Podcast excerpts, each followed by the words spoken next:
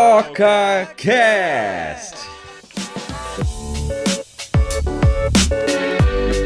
É, eu sou Miguel Rosa e esse aqui é o OcaCast, o podcast do Oca Floripa.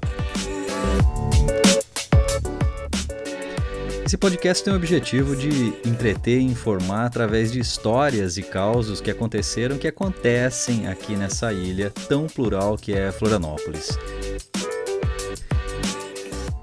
Para não perder nada, já segue o nosso perfil no Spotify e ativa o sininho para ser avisado quando algum episódio for pro ar.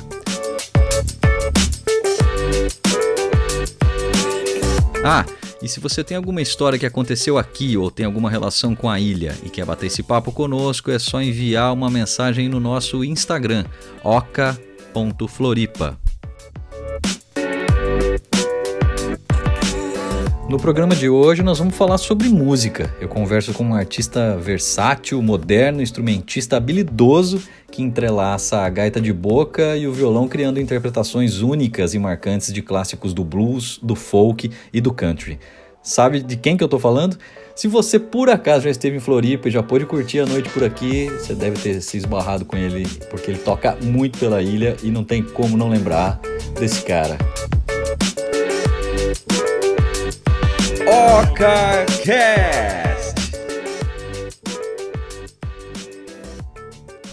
Bom, tô aqui com o Augusto, bom Vivan. E nós vamos falar hoje sobre música, sobre a carreira dele. Augusto, queria te agradecer já de antemão pelo, pelo ter aceitado esse convite. Para mim é um prazerzaço, já que eu te conheço, e acho que vai ser um bate-papo bem fluido aí, cara. Oi, pessoal, aqui é o Augusto. Miguel, muito obrigado por me receber no podcast. É um prazer estar aqui contigo também além da amizade, a gente também vai fazendo algumas outras conexões aí nesse mundo. É isso aí, cara. então vamos contar um pouco de histórias hoje. Vambora. É isso que eu queria saber, cara. Eu queria saber, primeiramente, onde você nasceu e como que a música chegou na tua vida, assim. É... Eu nasci em Tangará, Santa Catarina, uma cidade pequena, tem mais ou menos 10 mil habitantes. E Seus pais moram lá ainda?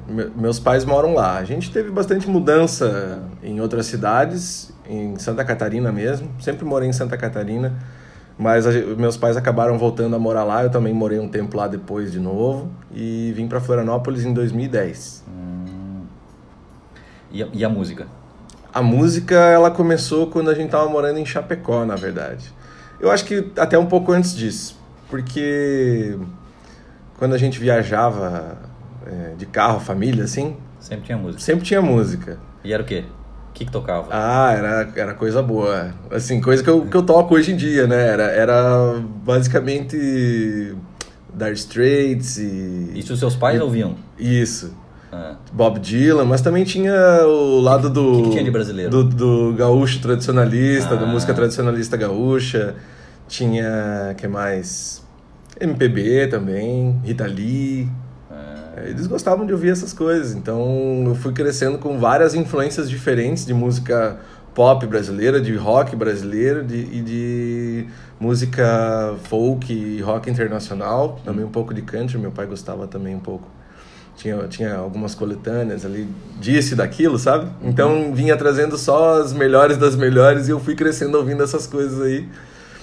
E aí minha irmã começou a aprender teclado, fazer aula de teclado. Eu falei, eu quero também.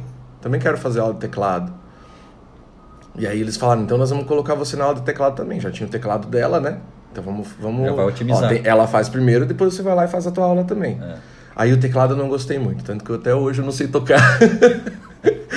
Mas aí, aí a gente descobriu que tinha um violão num porão lá que tinha sido do meu pai.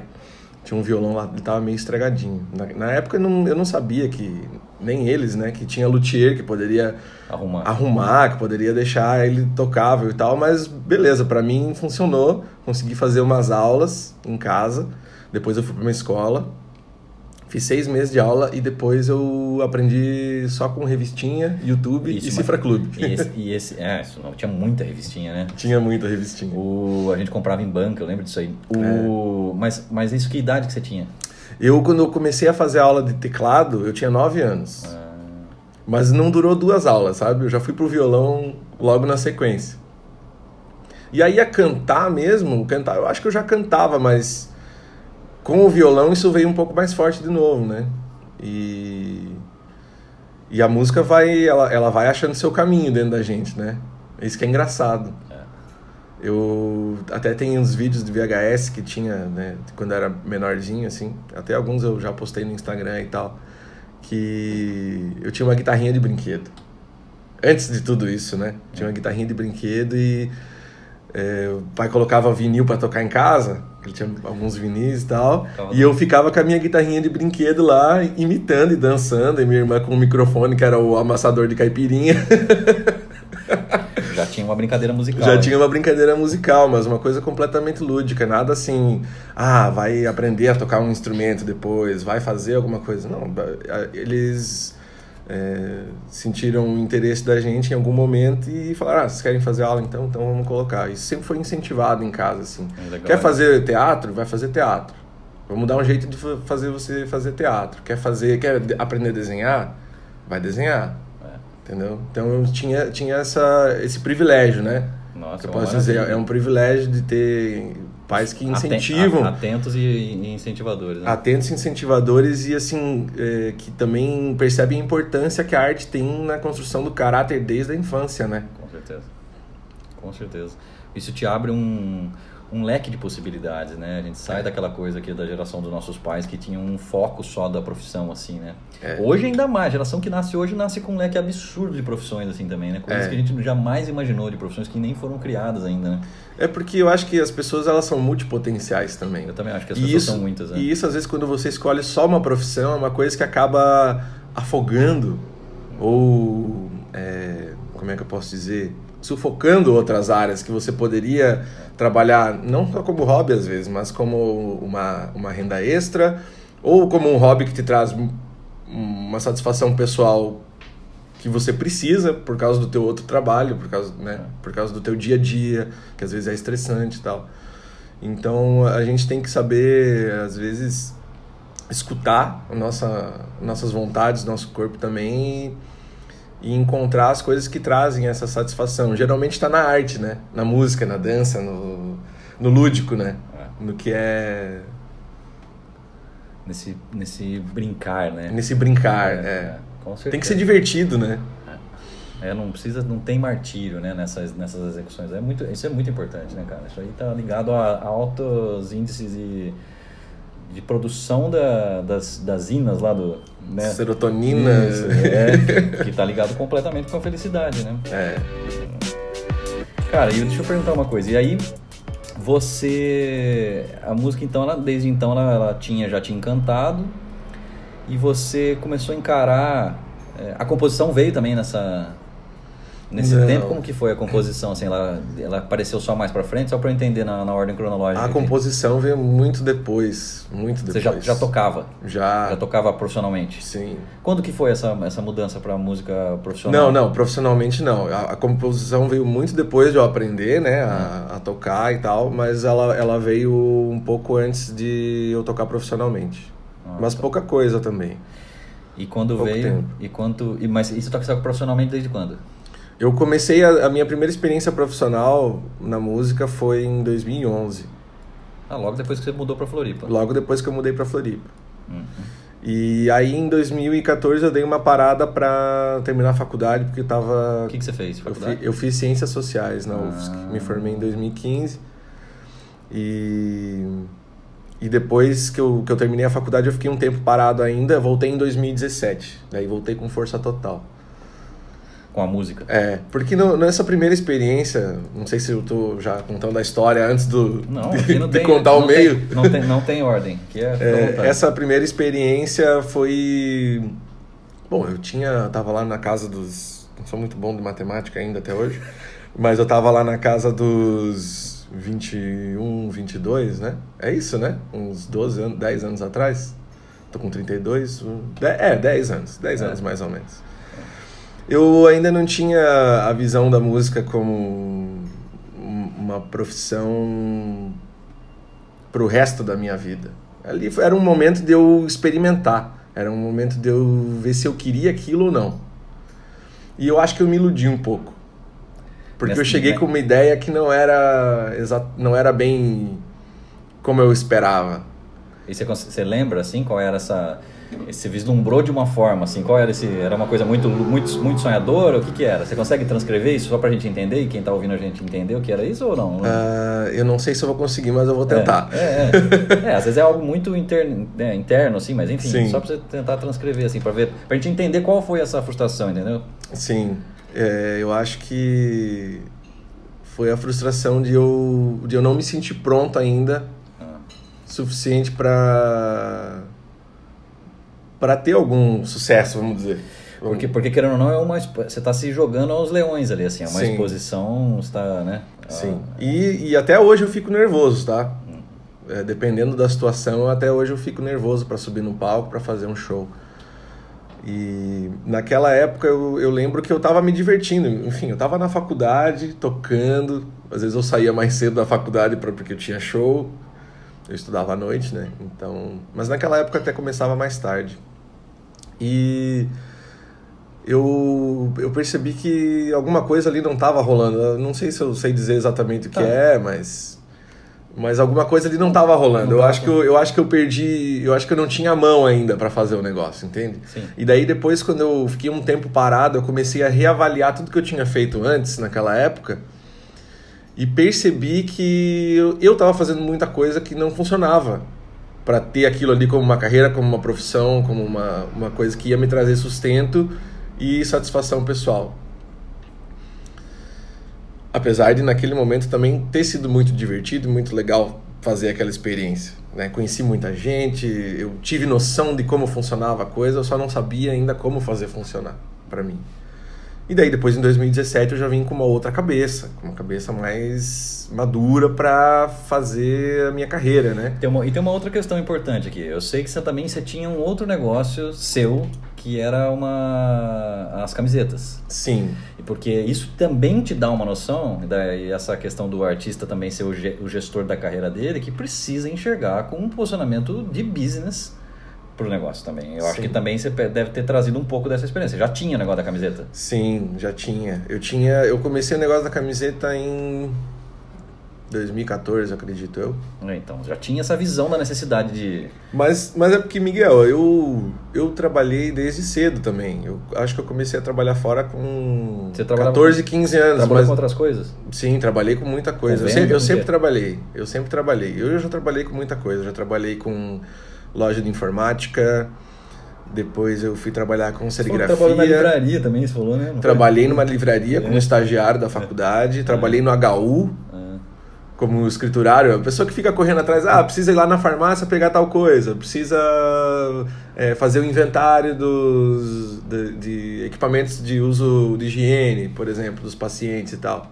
Então eu, eu fazia esse trabalho na, durante a faculdade, eu tive esse estágio da, da livraria, que eu separava os pedidos da loja virtual deles, e do HU também, que eu fazia essa parte de. Porque é, eu também tinha tido antes disso um, um, trabalho como estoquista numa loja de roupa, que era online também. E daí depois todas essas experiências vieram vindo assim, pô, eu acho que eu vou abrir uma loja de camiseta. Meus pais tinham uma confecção, em algum momento ali da, da história eles, eles tiveram uma confecção. E eu trabalhei na parte de bordado, serigrafia tal, fazia arte final, design, etc. E isso foi me trazendo vários pequenos saberes, pequenas habilidades que eu pensei, pô, se eu juntar tudo isso, eu posso ter a minha própria loja, né? É. E esse movimento foi acontecendo também depois para a música. Uhum.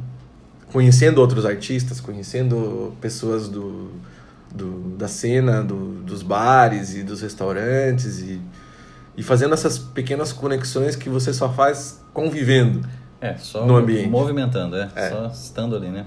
É. E você estava falando da dessa diferença do, dessa sua chegada para 2017 de começar a atuar profissionalmente com a música, né? Que primeira primeira atuação não deu não rolou, você sentiu que não estava preparado, em 2017 aí você estava preparado, você fez tudo diferente, reanalisou, reavaliou, viu onde você tinha errado e em 2017 você já começou diferente. Sim, é, foram várias coisas que eu resolvi mudar, né? Tanto a, a abordagem de repertório, Posicionamento eu, também de marca. Posicionamento de marca, profissionalização dos materiais, do, do atendimento, dos equipamentos, é, equipamentos, dos instrumentos, da apresentação geral. É. E, e isso foi muito bom para mim, cara, porque ter, ter trazido essa esse 2.0, né, essa versão 2.0, ela, ela também me ajudou a eu começar a encarar as coisas de uma outra forma. E aí você já, já, aí já enxergava a possibilidade de fazer isso pro resto da sua vida. Com enxergar... certeza. Eu, eu nunca pensei que eu, ia, que eu ia fazer tanto show e que eu ia conhecer tanta gente e que eu ia acabar viajando. Com a música. É, é. por causa da música. Você faz uma média de quantos shows por mês mesmo? Esse ano de 2021, acho que tá na média dos 15 a 20, talvez, por mês. Mas 2021 foi um ano atípico, né?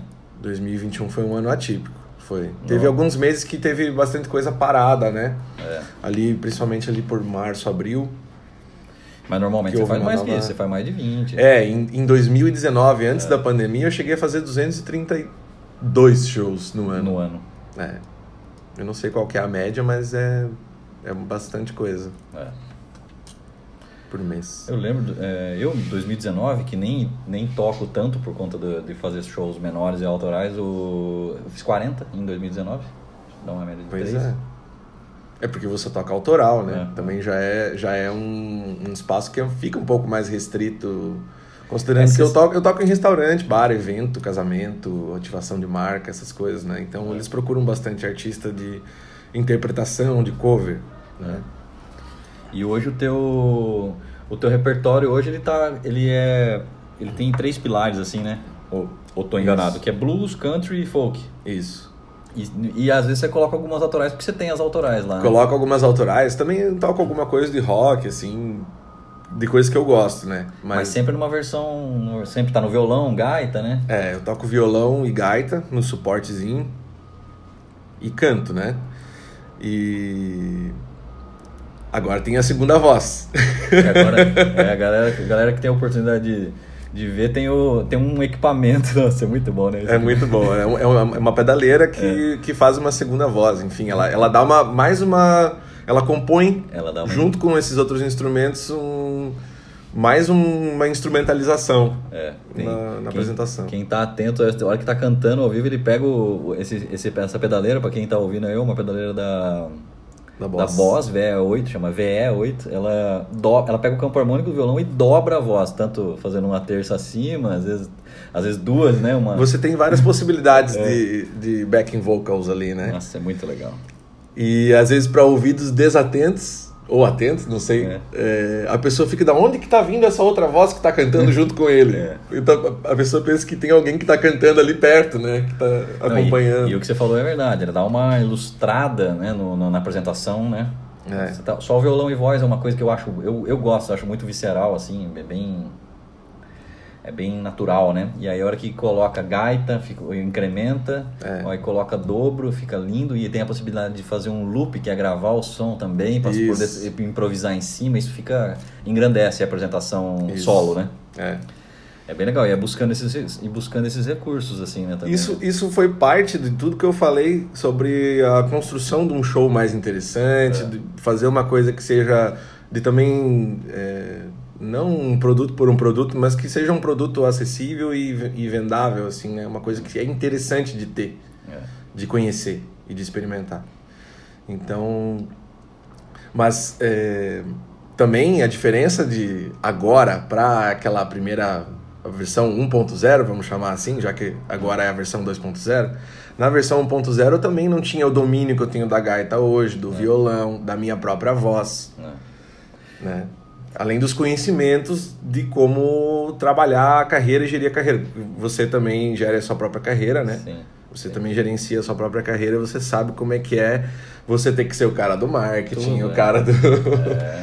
do, da composição, né? Da gravação, da produção. Você é o seu divulgador, você é o cara que atualiza o seu site, você atualiza os shows, você sobe, é. sobe as músicas para as plataformas. Fecha os negócios, negocia, Fecha. faz todas. É, carrega então... equipamento, descarrega equipamento, troca, tem que trocar. Faz tudo, né, cara? Faz tudo, faz tudo. E é uma coisa também que faz parte dessas profissões modernas é. e, e de trabalhar como autônomo. Lógico, então... e eu acho que isso enfim, aquela história que você falou, de trabalhar com, trabalhando com o que gosta, fazendo o que gosta, você faz isso com prazer, assim, né? Eu acho também que, esse dia eu vi um cara que é um, é um empresário lá, trabalha com a indústria fonográfica, que é o Rafa Brama, ele, ele comentou assim, o cara tá lá ralando há 15, 20 anos, fazendo de forma cíclica, né? organizada, sistematizada, tudo, tudo, compondo diariamente, trabalhando uhum. como trabalhar a criatividade, esse exercício, enfim, das, sejam as páginas matinais, o cara criando cada vez mais, investindo em instrumentos mais caros, microfones melhores, caixas melhores. Equipamento para filmagem, para gravação, para é tudo. porque tem que divulgar, tem que divulgar. Não é só, é, no caso do autoral de lançar música, tem que lançar clipe, tem que fazer parceria, tem que fazer feat, tem que fazer collab, tem, tem que ter o plano de lançamento, tem que ter o tráfego. Aí o cara fazendo tudo isso daqui 20 anos, às vezes acontece dele que tá com os anzolzinho na água lá e pegar um peixinho dourado, igual o Gallagher lá do Oasis falou, que é o que acontece às vezes de uma música funcionar mais do que a outra, né? Uhum. É, que hoje esse termo estourar também é algo que não. É. Esse estourar pode acontecer em microbolhas e pode tornar viável a vida de muita gente, né? Às vezes Sim. uma música do cara funciona, cai em várias playlists e torna a viabilidade de fato desse cara viver exclusivamente daquilo, sabe? Sim. É, e aí o cara disse, o cara fica 15, 20 anos fazendo isso, fazendo a lição de casa, e aí chegou uma pessoa e falou, esse cara teve sorte, hein, a música dele estourou é, aí. É. Pô, Pô, finalmente alguém viu esse cara, né? Tipo...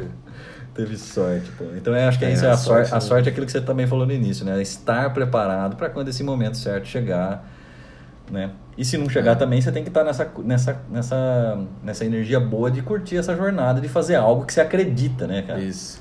Mas é, eu acho que eu esqueci de contar uma parte da história. A minha primeira experiência como músico não foi nem em barzinho ainda, né, em 2011.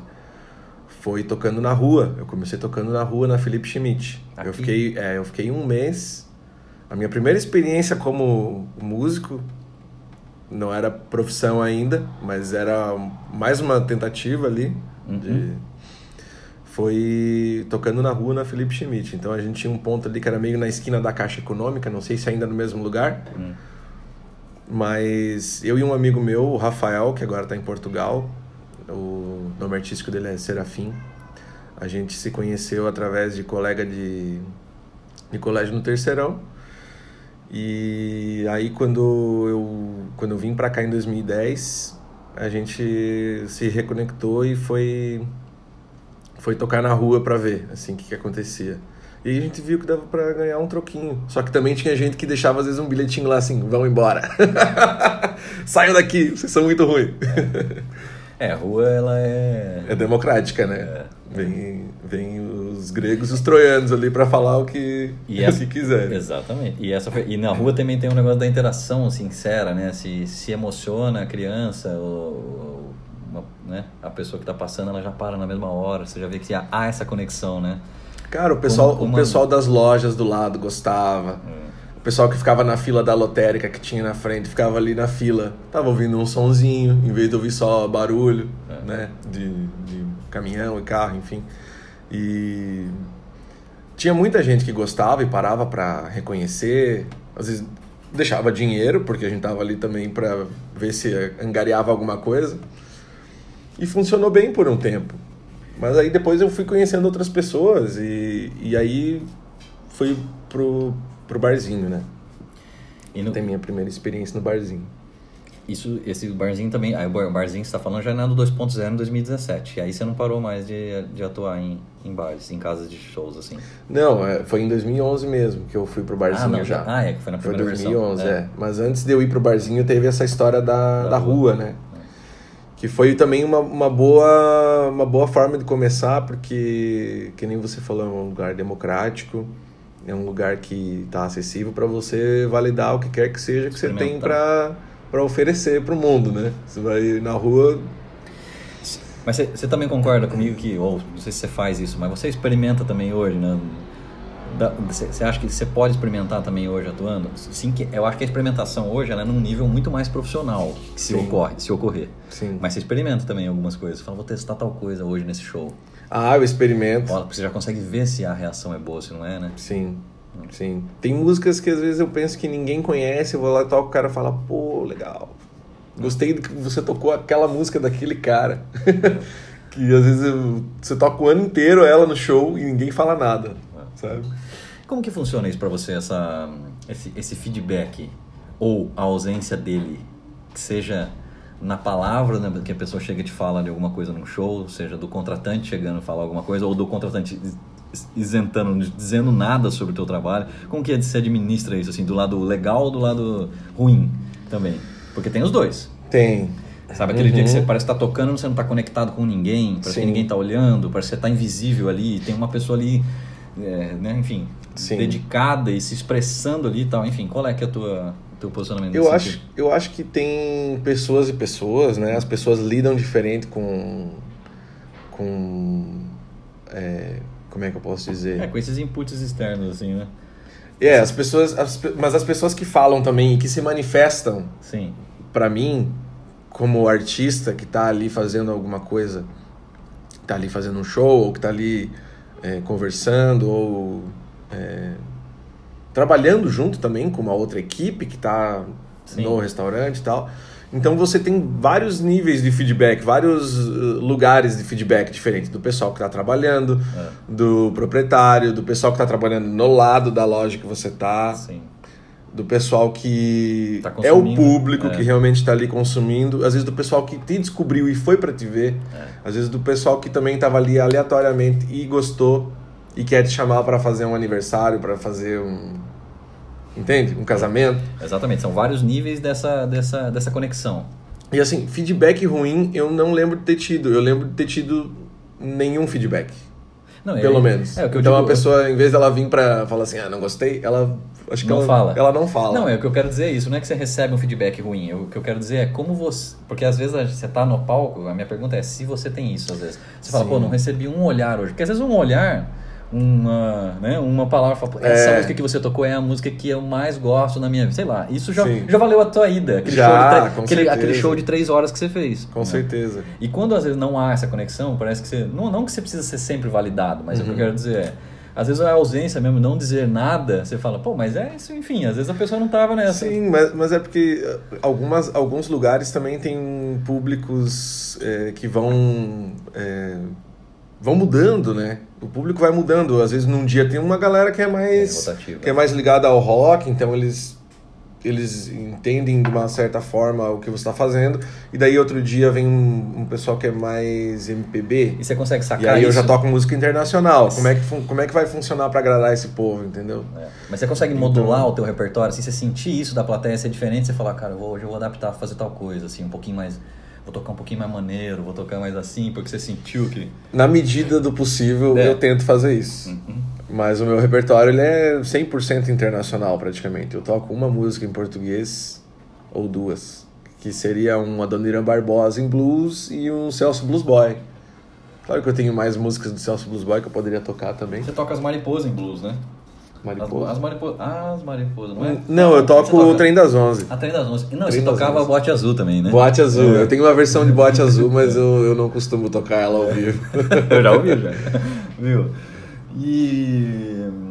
O que, que eu ia te falar? Tá no SoundCloud, tá? Não conta pra ninguém. Ah, o bote azul? É. SoundCloud, gente. Existe, isso aí. O SoundCloud hoje, se você distribui as músicas no, pelas lojas aí, o. É, distribui, eu digo, para ir para o Spotify, Deezer e tal, vai para o SoundCloud também. Uhum. Ele, ele, continua sendo alimentado pela indústria. Uhum. Eu queria fazer uma pergunta com relação ao inglês, cara. Tá. Você, hoje teu repertório é praticamente então em inglês, tá? Uhum. Aí eu quero fazer. É, a pergunta é: da, isso é referência das coisas que você ouvia? Uhum. Né? Da onde veio essa. Não existe nada que represente isso em português? Ah, vamos por partes. Ah, responde. Tá. É, vamos por partes, que eu quero entrar nessa, porque essa não existe. Não existe. olha... essa, essa é boa, essa eu quero também. Essa é boa, essa, é boa. vamos lá. Por que o inglês? Vai, da onde veio o inglês? O inglês, é. eu desde pequeno eu tive facilidade já de entender e. e so, so, é, é, é mais sonoro? Também. Pro estilo que eu toco, ele é mais sonoro. E, é. e também eu sinto mais facilidade na hora de compor. É. Você também. Por já então... ter uma certa familiaridade com a língua. Eu nunca fui para os Estados Unidos, nunca fui para nenhum país que fala inglês. I never went to the States, é. Never went to States of America. é, mas tá, no, tá nos meus planos, com certeza, ir para lá. Mas eu. É, tive facilidade desde cedo com o inglês. E quando eu me conectei com esse estilo, do blues, do folk. E agora que eu tô mais numa, numa onda mais country, porque tem fases também, né? A gente Tem, vai transitando. Tem, tem. É, agora que eu tô nessa onda mais country também, eu tô eu tô mais atento a, a algumas algumas outras coisas. Então, eu também tô vislumbrando na minha carreira a internacionalização, né, do, do meu trabalho, de eu ter a possibilidade talvez de fazer turnês fora daqui e tal. E ter experiências profissionais na Europa e nos Estados Unidos. Então, Você gostaria de ter isso? eu gostaria de ter e eu estou construindo isso. Tá. Na, na minha cabeça, isso tudo é uma construção para que isso seja realidade em algum momento. Entendi. Agora só eu vou quero entrar nesse assunto da carreira, porque eu quero falar do presente e dos planos futuros. né? Eu acho que nós vamos até para dar uma pincelada de novo em cima disso que você falou. Só, mas só Uhum. para concluir a parada do inglês, então a resposta tua é que você acha que o inglês ele é mais sonoro, ele combina mais com o country, com, com o folk, né? Sim. Beleza. O que se fosse para fazer esse repertório seu, esse é um desafio que eu faço pessoal, porque eu Tá. também tenho que responder essas perguntas às vezes com Sim. relação ao folk meu, tá? Sim. É, o que que tem o que que tem de country e de folk? O que, quem é o country e o folk no Brasil em português? Quem que quem que representa isso no Brasil para você? Você tem uma, para mim é uma, para mim é um pouco de dica. Não quero conduzir a sua resposta, mas Uhum. se, se você tem uma versão de bote azul, eu não sei qual é a tua análise para isso, mas Uhum. enfim, responde aí. Qual que, o que que você acha? Quem são? Existe isso em português ou não existe essa possibilidade? Ou não? Essa, esse link? Cara, eu, eu sinceramente não me vem um nome assim Não, precisa- prontamente na cabeça. Não precisa ser um nome, um artista em si, mas existe alguma cena que representa isso no Brasil? Em português, de música country, é, de de- música folk. É. Talvez da, da, da música folk seja mais fácil, né? De, de, de pensar. É, Mas eu acho que eu não vou saber dizer. Mas nós não temos uma música caipira agora, então vai. Eu- nós não temos uma música caipira no Brasil? Ah, temos a música caipira. Ah, tá, mas, mas eu tava pensando no. No, Na impor- sonoridade? no importado, né? No importado pra cá, no folk que foi importado. É, não, não. Eu quero dizer originalmente criado Original... no Brasil. ah, não, que- originalmente é, criado aqui, cara, Almir Sater. é, mas pra trás É. do Almir Sater. Almir Sater, Renato Teixeira, eu concordo contigo. Sai Guarabira, isso já é um, um- um- já é um fruto requintado, na minha opinião. Já é, um, Sim. já é uma, uma, uma pílula já mais dourada, assim, né? É, quem tá antes disso aí, assim, eu acho que é dos caras da música caipira, sei lá, Tião Carreiro, Pena Branca Chavantinho, Tonico Tinoco. Bom, esses- aí, aí tu conhece melhor do que eu É, então, pra é- falar. É, porque eu, já não- tive que responder isso algumas vezes. Eu queria Sim. trazer contigo pra gente fazer essa Essa é a minha primeira vez. É, cara, e, e é louco, porque eu- na minha É opinião louco. vem daí, vem do, da música caipira, Sim. que trata, que faz analogias como é, o country ou o folk também faz essas metáforas com a natureza, né? Essas, essas, essas, anál essas análises também na poesia, assim. Sim. Mas a. Eu fico pensando, né? E quem seriam esses, esses personagens do Brasil, assim? Eu acho que, na, na minha opinião, vem da música caipira, assim, né? Do cantor. Que também tem a parada do songwriter, né? Que é o cara. Que é aquela história do- de estar no palco. Conta, porque, por Contando exemplo. história. Exatamente. Essa história de contar a história do que o Dylan, né? Uhum. É, esses Ah, dias- mas o Teixeirinha também fazia isso Exato, muito bem. exatamente, entendeu? É isso que eu tô dizendo. A música, a música caipira, ela tem muito de contar o caos da história, né? O, É. o Boldrin, por exemplo, a Inesita Barroso, que é um outro caminho, mas acho que tudo isso vem pra mostrar essa música matuta, essa música caipira, essa música Sim. simplória. E não- você tá fazendo isso muito bem também. É, eu tô, tô fazendo. É, é aquela história de compor 10 pra jogar 9 fora, né? É um exercício. Eu também acredito Sim. muito no exercício, cara. Acredito muito no exercício de, de, tar em, de estar em movimento, de, eh, de se propor a, a errar, É. a, né? acertar, olhar pro trabalho feito e conser- tentar consertar. Pra mim foi meio difícil também esse negócio. né? Compor é um, é um exercício que quanto mais tu faz, melhor tu vai ficando, mas É. a bagagem tem que ser grande também, né? É, porque eu também- eu- agora eu você não já- tenho feito tanto quanto eu gostaria. Você jogou, você jogou essa bola pra mim? Eu tenho uma outra coisa, eu vou até falar sobre isso também com a, com a Joana Castanheira, que é a, a questão de compor em inglês, né? Uhum. Eu- na minha cabeça, e compartilhando do teu raciocínio aí, é essa história da gente ter essa relação com, com a música que a gente ouvia na rádio, né? Uhum. Além de ser algo muito mais simples de se... O inglês é uma língua mais, mais fácil de se dizer Articular, alguma- é. de se articular, né? Eu, quan- eu, eu componho em português desde sempre, né? Não sou Sim, eu. eu também componho em português, mas não pra mim daí. Como né? assim? Pra quem que você fala? Eu, eu teve uma época que eu, que eu escrevi muito samba. É mesmo? Eu tive, eu tive uma fase samba antes. Ó, louco! É, tem umas coisas ali. Mas eu, mas eu nunca coloquei isso em lugar nenhum, né? Mas o que, que você fez com essas músicas? Tá gravado em algum lugar assim? Cara, tá em algum HD ali, Guardado. escrito, guardado. E daí eu escrevi alguma coisa de blues também, em português. Mas, cara, eu escrevi pelo exercício de escrever. Não Sim. que eu tenha gostado e pensei, ah, vou gravar Não, essa é, música. é, cara, é difícil. É cara. difícil, É né? difícil, é Você difícil. sabe como é que é. A gente também acaba ficando assim... Você tem uma sensação de que o que você diz, até a Joana Castanheira, que vai ser entrevistada, disse isso pra mim uma vez numa coxinha de um show, que o inglês é, parece, tá, em algum momento, que você usa do benefício da interpretação das pessoas, né, da língua, que você está se defendendo, você diz coisas que talvez você não diria tão express, eh, sabe, tão explicitamente em português, assim. Eu Sim. tenho essa- às vezes essa sensação de que eu digo algumas coisas em inglês, não, em algumas letras. Inclusive a minha meu último lançamento foi em inglês. Uhum. Eu falo algumas coisas lá que talvez eu não falaria em português. Para português você precisa tem que vir Você aparando, lapidando, api- aparando. né? Não digo que o que a gente escreve em português é bom, mas eu digo que é mais difícil fazer esse encaixe porque é uma Uhum. É. língua muito mais cheia de quinas, né, tempo verbal, enfim, é complicado encaixar isso, de deixar isso sonoro, mas também Sim. quando encaixa Quando encaixa, aí vem, né? é muito bonito, assim. Eu nunca consegui sentir esse encaixe nas minhas letras em português. Então, talvez uma ou outra, mas nada que também case com o estilo que eu tô fazendo hoje em É, dia. o inglês ele é. O que eu tô é- fazendo hoje em dia. E também não é assim a, a bandeira do estilo. Não, tem que ser raiz e tem que ser. Se eu toco isso aqui, tem que ser em inglês. Não é, não é isso também. Eu. Eu também não. Depois que a gente teve alguns papos sobre isso, né? Na, nas nossas nossos encontros ali, eu tenho ama- amadurecido um pouco mais a ideia de escrever em português. Eu não fechei essa porta. Uhum. Mas nesse momento ainda, ainda não é a, a é parada papo- que eu tô. esse é um papo E a de- gente vai longe que É, isso, não, a gente não, vai. esse, esse papo de compor em português ou não compor. Eu vi o Rick Bonadil, por exemplo, falando, ele falou, cara, se você está no Brasil. Enfim, eu, sei- eu entendo que é outra cena, né? Uhum. A questão do folk, country, blues é outra cena. Acredito muito na música sem CEP. Hoje, né? Você lança Sim. música, ela não tem CEP, ela cai. Exatamente. O negócio do Spotify ali, por exemplo. É ah, se eu vou ter. Se, vou- se uma música minha ou de, qual- de qualquer outro artista que escreve em inglês, compõe em inglês, vai estourar na Irlanda, no Japão. Uhum. Cara, vai, vai ser o mesmo.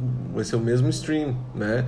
Claro que também quero que tenha pessoas do Brasil que me escutem e entendam o meu trabalho e tal. Mas é, o legal é isso, é que não tem mais fronteira, cara. Não tem. Não Você tem. não precisa mais ter uma loja que vende o teu disco lá no Japão agora. Você- a pessoa pode ter o vídeo lá Sim. e não tem problema E nenhum. o, o Spotify ele dá esse relatório, sabe, pro artista. Aham. Assim, Ele fala, ó, você tem, você teve ouvintes hoje, na, no caso do Brasil, você clica no Brasil lá, te- teve ouvinte no Brasil tantos nesse mês. É, tanto, é, X deles, é, 100, 150 deles estão em São Paulo. É, é, 100 estão em Florianópolis. né? Isso, inclusive, numa escala maior, você consegue planejar shows. Com certeza. Olhando aonde a sua audiência está. Isso Com é bem legal. certeza, com Isso é bem certeza. legal. E funciona fora. Aí você pega lá, Alemanha, Portugal, tá te ouvindo, tal, tal, tal. Né? Eu acho que essa coisa da loja que você diz, que não existe loja física lá, pra, mas existe essa distribuição hoje digital. Que você, como que você consegue te apresentar? Eu vi que esses dias você estava compondo com... Eu, Como eu que fiz essa um- história? Eu fiz uma, uma conexão com, com um artista, com um compositor, na verdade, de Nashville, que é o John Griffin. Que hoje Nashville é a cidade da música, né, cara? Nashville é a capital da música, É. né? Capital mundial da música, eu diria. É, exatamente, eu também acho.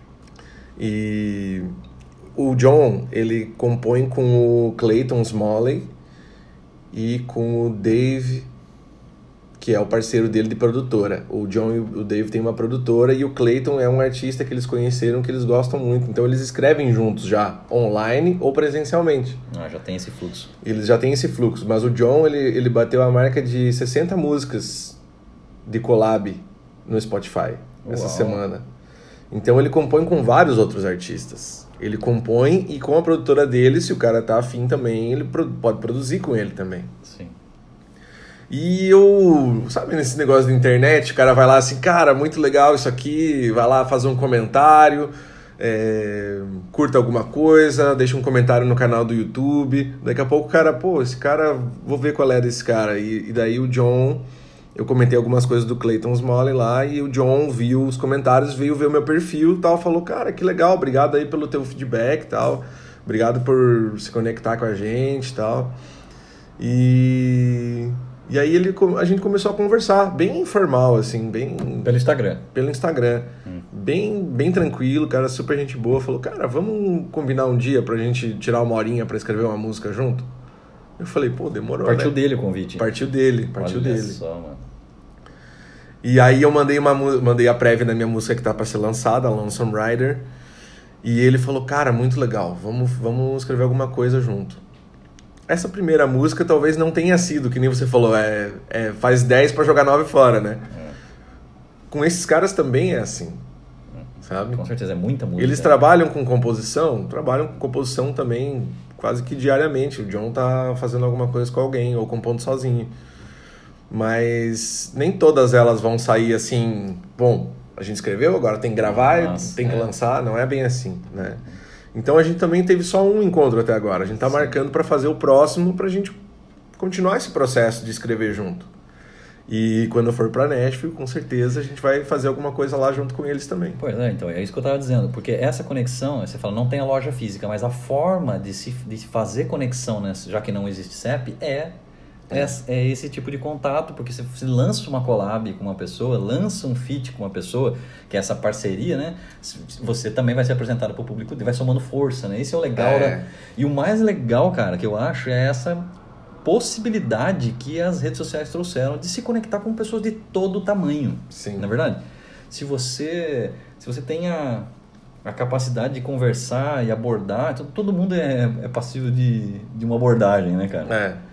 Então isso é muito legal. A, que nem diz na minha terra lá, a tenteada é livre, né? Exatamente. Então eu, eu nem tava na minha intenção de. Eu só tava deixando a minha admiração para eles ali, né? Pô, cara, gostei do. Gostei dessa música que vocês fizeram, achei que tá muito legal tal, parabéns. Uma coisa bem. Né? Tipo, pô, conheci o seu trabalho agora, achei muito bom, tô acompanhando, beleza? É isso aí. E daí o, o contato acabou acabou vindo por causa de um comentário no YouTube e no Instagram. Então é muito bom isso, cara. É muito bom, cara. É, isso do, do, mesmo, do mesmo jeito que isso acontece, né? Tem uma coisa que acontece do outro jeito, assim, que às vezes pode chegar uma parceria para você, por exemplo, você não quer fazer um negócio comigo e às vezes não é uma parceria que, que é interessante, que é interessante se fazer. Sim, então tem que ter sim. um jogo de cintura também para saber o que, né?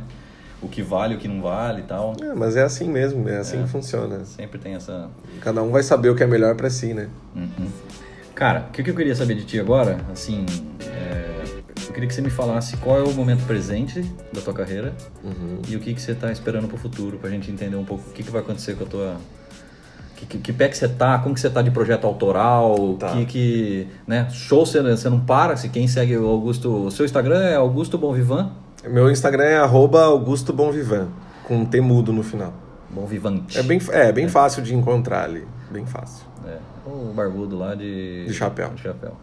Aliás, o visual, o visual 2.1 aí agora. Então, 2.1. O visual tá massa, hein? Tá cheio das roupas do chapéu massa. Isso é uma coisa muito importante. Cara, isso, né? isso foi, foi investimentos que eu comecei a fazer e vou continuar fazendo de é. figurino, porque é uma coisa que também vale. É, vale muito a pena, porque cria o destaque e também dá o tom do show. Faz, completa a experiência da pessoa que está assistindo também. Porque é uma experiência estética também. É. A, a música ela tem muito estética. Só, né? Visual, sonora, todo. O, o, lugar que você tá tocando, o palco que você tá, a roupa, a luz, como tá pegando. É, é, é assim, cara. É. é, assim que se, que se monta o negócio. E eu tô a, a passinhos de a baby steps, né? A passinhos de bebezinho, eu tô fazendo a minha construção disso aí também, né? Claro. Então, no meu, no meu momento atual é isso. É melhorando repertório, rebuscando o repertório, refinando o repertório, trabalhando figurino. Eu vou, eu pretendo a minha música tá pronta, tá gravada, tá masterizada. A, minha, a sua música autoral? A minha música autoral, meu primeiro single que eu vou lançar. Não sei se vai dar tempo de lançar em 2021. Falta a finalização da capa e subir para as plataformas. Mas tô muito feliz com essa música. Primeira vez que deu assim, ó, deu match, gostei muito do, de como ficou. Eu tentei gravar ela três vezes, cara. Meu. Só na um... terceira eu acertei. Vai ser um single? É violão, voz ou tem banda? É violão, voz e daí tem alguns instrumentos que compõem. Não tem nem gaita nessa. Ah. Então eu tô chegando no autoral já com. Não vou entregar tudo de uma vez só.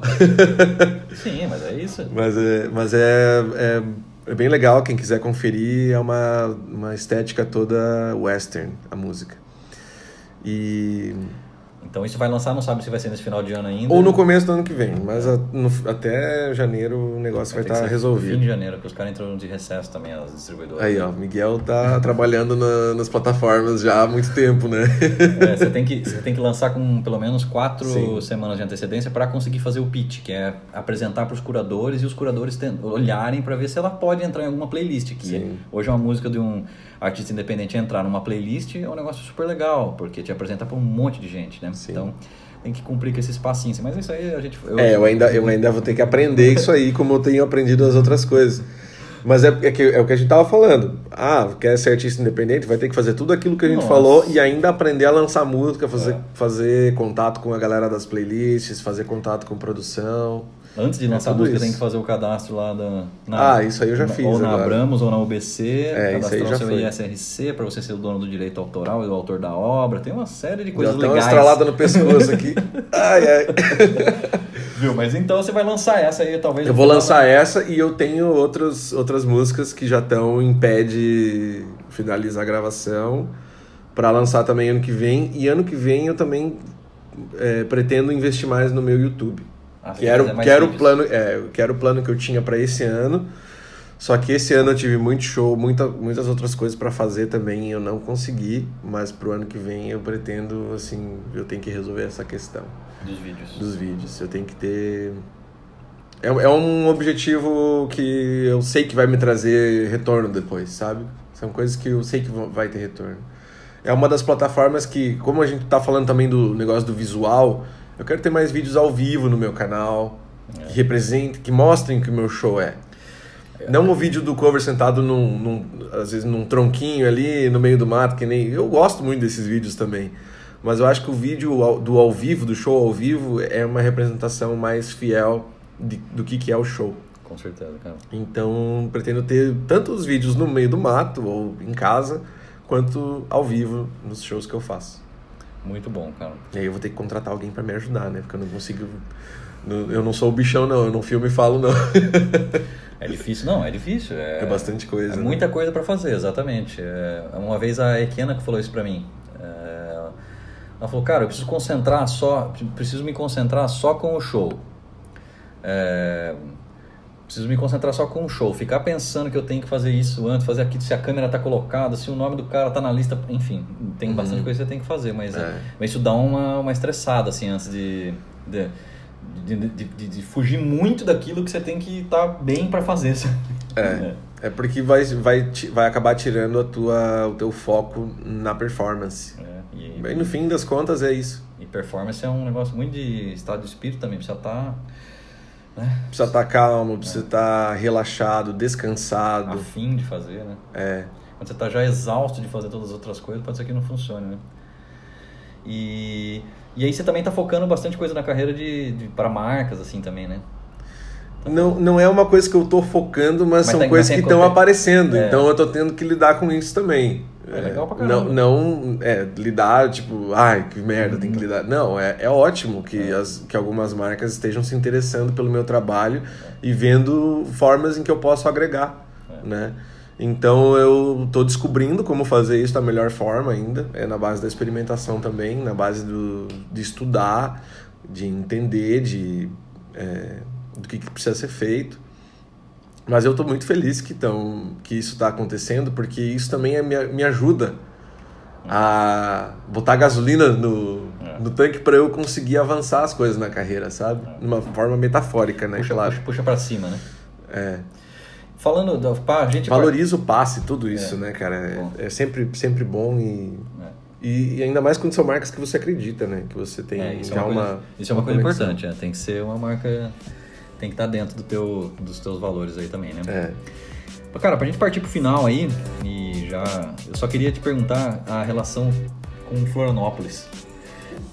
O que, que a música, ou o que, que a ilha te traz de, de, de input, né? Se você pensa um dia sair daqui, se você acha que você é feliz fazendo o que você faz aqui nessa cidade, como que, que, que você... Cara, Floripa foi...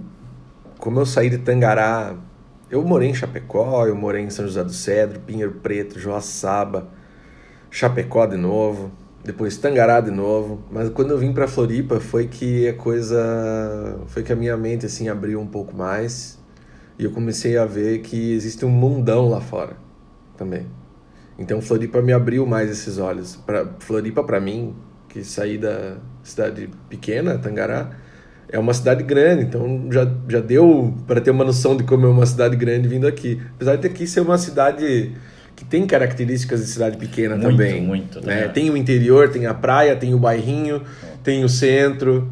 Tem né? zona rural para Tem sítio. zona rural pertinho aqui, é. não, dá 20 km, tá num sítio massa pra caramba. É. E ela me trouxe também, eu acho que agora a gente até trouxe um ponto legal que ela também tem essa, esse lado do rural, que é uma coisa que a música que eu trabalho também, que eu gosto de escutar e que eu gosto de escrever, é, consigo ter inspiração aqui para fazer isso, né? Aqui em Floripa. E eu gosto de Floripa porque, que nem a gente tava falando antes do, de começar a gravar, né? As coisas que a gente fala em off. Questão de trânsito, essas coisas assim, cara, é, você está sempre passando por algum lugar bonito que pode ser apreciado e, e pode trazer alguma inspiração. Talvez isso não é a, a única parada, né? Que nem você falou também.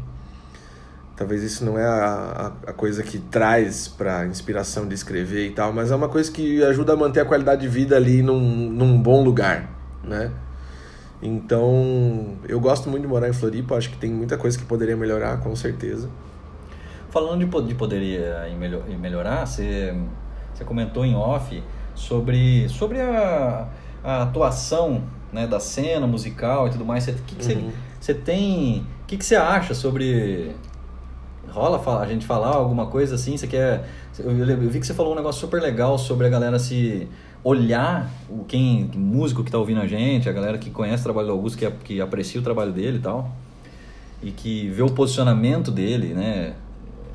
Eu digo, de posicionamento de marca, né? De, sei lá, entra no Instagram dele, dá uma olhada, as fotos, com a qualidade do material, né? A qualidade da entrega também fisicamente, a hora que você está assistindo um show, qual é essa qualidade que, você, que é perceptível ali do som e tal. É, que dica, tem dica aí para dar para o músico, assim, para o cara se posicionar, né? Como que o cara olhar, você falou de, de olhar uhum. pro, como um negócio? É, eu acho que tem que virar a chave do prestador de serviço é, freelance como se a música fosse bico, assim, como Isso. se fosse é, quando tem, é. para virar essa chave para ver a sua carreira como uma empresa. Porque aí você começa a ver que tudo são tijolinhos que você vai montando para construir uma carreira sólida, né? Fazendo sempre uma metáfora. Sim, mas é mesmo. mas é um tijolinho por dia. Um dia você vai ter que estudar o marketing, no, no, outro dia você vai aplicar. Um dia eu estudo tudo que eu acho que eu preciso saber e não posso pagar alguém para fazer. Eu vou lá pro YouTube, ou vou buscar um curso, ou vou buscar alguém que sabe para me dar o caminho das pedras, do que, que eu tenho que fazer para aprender, ou se é melhor contratar alguém. Então tudo você consegue achar soluções o que não dá para fazer é ficar na estagnação e esperando ser descoberto, que isso não é mais o a maneira como a música funciona. Não Já. tem mais olheiro, não tem mais produtor indo no. Ninguém no... vai chegar e vai falar: você é um talento, vou investir você, em você. É, você é. é um talento, toma aqui o meu dinheiro, é. vou te fazer ficar grandão. Não é assim. Não existe. E aí, quando vem as oportunidades, você está pronto para abraçar elas. Né? Então, ver, ver, acho que a primeira coisa, ver a carreira como uma empresa foi a hora que nesse momento 2.0 foi o que virou dividiu as águas para mim, né? Então. E o curso da Hotmart você vai vender quando mesmo? Seja um artista de sucesso Cara, eu, curso eu, 2.0. eu, não, eu não vou dizer que eu não vou dizer que isso não é um plano, porque eu já estou escrevendo um livro sobre isso. É, sobre o business. Para artistas é, regionais e locais, como dar uma potencializada na carreira e, e melhorar todas essas esferas, cara. Desde a organização da agenda, a como, como a, analisar se o teu cachê vale a pena ou não sabe? Quanto que custa para você ser músico no ano, sabe? Quanto que custa? Eu, eu fiz planilha de várias coisas já, inclusive de... Acho que eu até passei para você, né? Uma, uma, planilha de custos anuais que eu fiz, de quanto que eu gasto com carro, com corda, com luthier, com tudo, com gaita, com manutenção, com os cursos que eu tenho que fazer para entregar o meu trabalho na forma como eu entrego, sabe? Quanto que eu gasto em educação, quanto que eu gasto em que eu tenho que pagar alguém para fazer para mim, uhum. para trabalhar meu YouTube, para trabalhar isso aqui e aquilo ali. Então eu fiz todos esses levantamentos de todos esses custos e eu consegui ver, me afastar um pouco do, dos gastos do dia a dia e ver no, no geral como que funcionava isso. Então são essas coisas que às vezes vão dando norte para tua carreira, sabe? E você vai entendendo o que, que é melhor, o que, que não é, e se você está só patinando no mesmo lugar ou se você tem como avançar. É. Né? Então, profissionalizando também tem uma questão de você também ser um gestor, né? Você também ter um profissionalismo com, com essa parte. Administrativa da história, né? Administrativa, né? que é a parte chata, que é a parte que não é legal, mas é a parte que vai... Tracionar o negócio. Exatamente. Com vocês, o coach Augusto Bom, todo mundo fala isso quando eu começo a falar as coisas. Cara. Eu tô brincando. Eu não podia perder a oportunidade. Mas esse livro que você tá escrevendo é verdade mesmo? É verdade. Você vai lançar quando? Não, é, vai ser tipo um e-book mesmo, cara. Ah, demorou. É um e-bookzinho. Vender um PDF aí pra galera aí, ó. Colocar lá, escalonar, dá pra escalonar aí. É, cara, eu vou, eu, vou, eu vou falar lá tudo que eu fiz e que deu certo. Então, é. que deu certo pra mim. É, mas essa é a marca. Esse negócio desses cursos da internet é massa, porque, enfim, não precisa ter. É mostrar do jeito que funcionou para você. Claro. E já era, né? Sim. Cara, e aí, quer, quer finalizar com alguma coisa aí? Quer cantar um Love Me Tender? Eu, eu gostaria. não, pode ir lá pro meu YouTube se, se alguém quiser conferir. Eu, Gente, obrigado. Aqui, aqui, é só conversa, né? Não é obrigado música. quem escutou até aqui. Obrigado, Miguel, pela parceria. Agora valeu. nós estamos dando as mãos aqui, é, agradecendo. Valeu. E tamo junto, cara. Pô, valeu demais, cara. Obrigado pelo convite. Foi uma coisa meio em uma semana. Vamos fazer, vamos fazer, então tá. É assim. Deu certo, que bom. Tem que ser assim. Eu já queria ter gravado. Corta aquelas partes ali que a gente fala. as coisas que não devem. Não, tá, tá, tá direto. Acho que ser... esse aqui não, não teve nada, não, né? Vai ser direto, vai ser direto. Tá perfeito, cara. Fazia tempo que eu queria fazer um programa sobre música, e na hora eu pensei em você, porque a gente, pra bater esse papo, pra levar um assunto também que dá uma descolada do que a gente tava falando até então no podcast. É, nós vamos ter mais um episódio agora com a Joana Castanheira também, falando sobre a música, a carreira dela e tal. Então, para quem gosta de música, fique ligado que no próximo a gente continua com esse tema.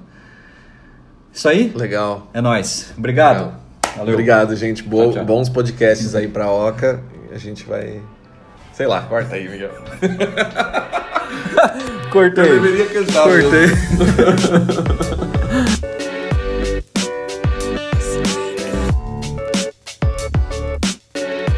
Oca Cast.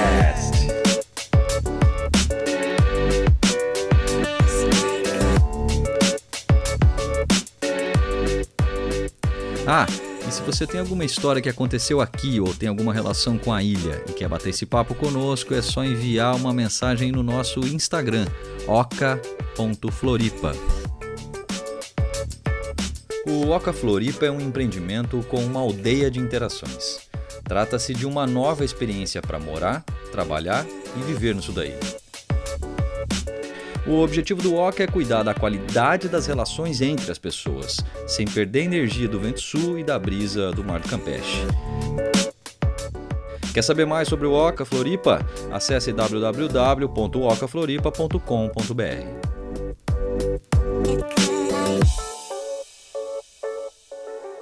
Oca Cast.